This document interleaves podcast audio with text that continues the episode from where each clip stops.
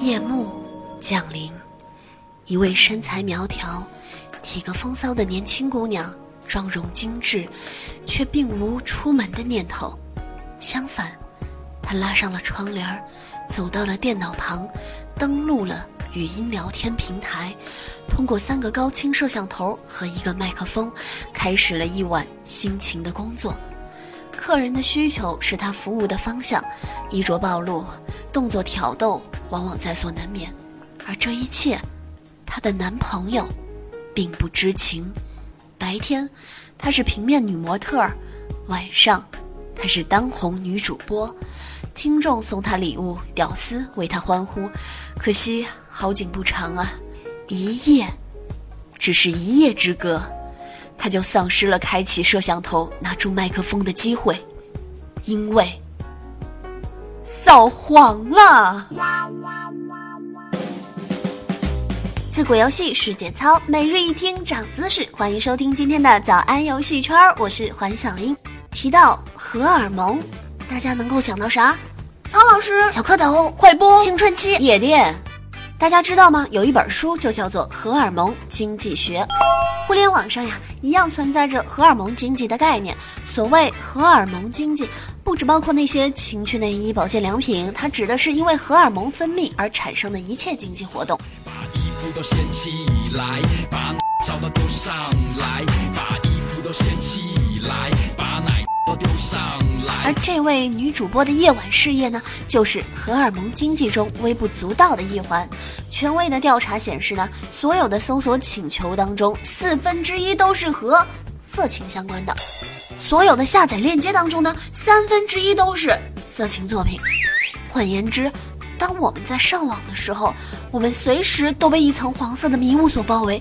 随便点开一个网站，那右边的小窗口就弹出来“老婆不在家玩的游戏”，点我点我点我点我点我。曾小贤玩什么？3D 性感风格超体验，怎么惩罚他？皮鞭滴蜡。这些小广告大家肯定都遇上过。谁才是互联网的最忠实的用户呢？那当然是数量大、付费勤、兴趣广泛的。屌丝，毫无疑问，抓住了屌丝就抓住了裁员。而想抓住屌丝呢，最好先紧紧地攥住他们泛滥的荷尔蒙。这一点上呢，快播做得很好，某论坛做的也很好，岛国影视那就做得更好了。相似的。美女的聊天室，各种秀场的项目都打着擦边球，在灰色的地带应运而生。想要进入聊天室，你首先得给钱。给完钱之后呢，女主播还会用各种各样的动作作为回报，搔首弄姿的求礼物。最后，主播。平台和工会共同瓜分屌丝们上缴的财富，这种荷尔蒙经济活动的优势在于，谁也说不清楚什么行为算是最低俗的。女主播穿个制服，穿个吊带儿，那肯定不算低俗吧？忽然冷了，加条丝袜也不算低俗吧？难受了，扭几下身子也应该不算低俗吧？线下见个面，吃个饭，聊聊天儿，去酒店一起看看电视，如此友好的行为。就更不算低俗了。换丝袜好评，聊天室就变成了球场，女主播们就变成了球星，各位观众朋友们都懂得文明观球。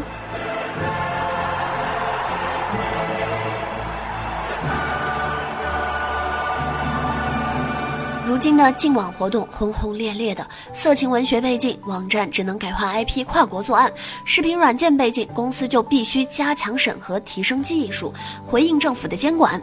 可同为荷尔蒙经济体的难兄难弟，聊天室却依旧火热。扫黄以来呢，正牌的聊天室、直播室底气上足，但是那些野鸡横行的会所闻风丧胆，上演了一出出飞鸟各投林的好戏。还记得节目开头所说的那位主播姑娘吗？快播被封之后，他公职的网站突然关闭了，还拖欠了他四个月的工资。好在那姑娘也想得开，反正主播也不光彩，男朋友知道了也会生气。既然如此吧，那索性就告别这种奇怪的第三产业，晚上喝喝咖啡，看看夜景，落得轻松自在。不错，女主播不干了，可以轻易洗白。只是互联网的荷尔蒙经济，想洗白可没有那么轻松。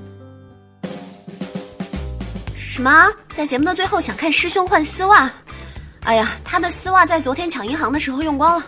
好了，那今天的节目到这儿就结束了。我是主播环小英，大家如果喜欢本期节目的话，不妨抖抖小手点个赞。另外，如果喜欢小英的话，也可以关注我的新浪微博环小英。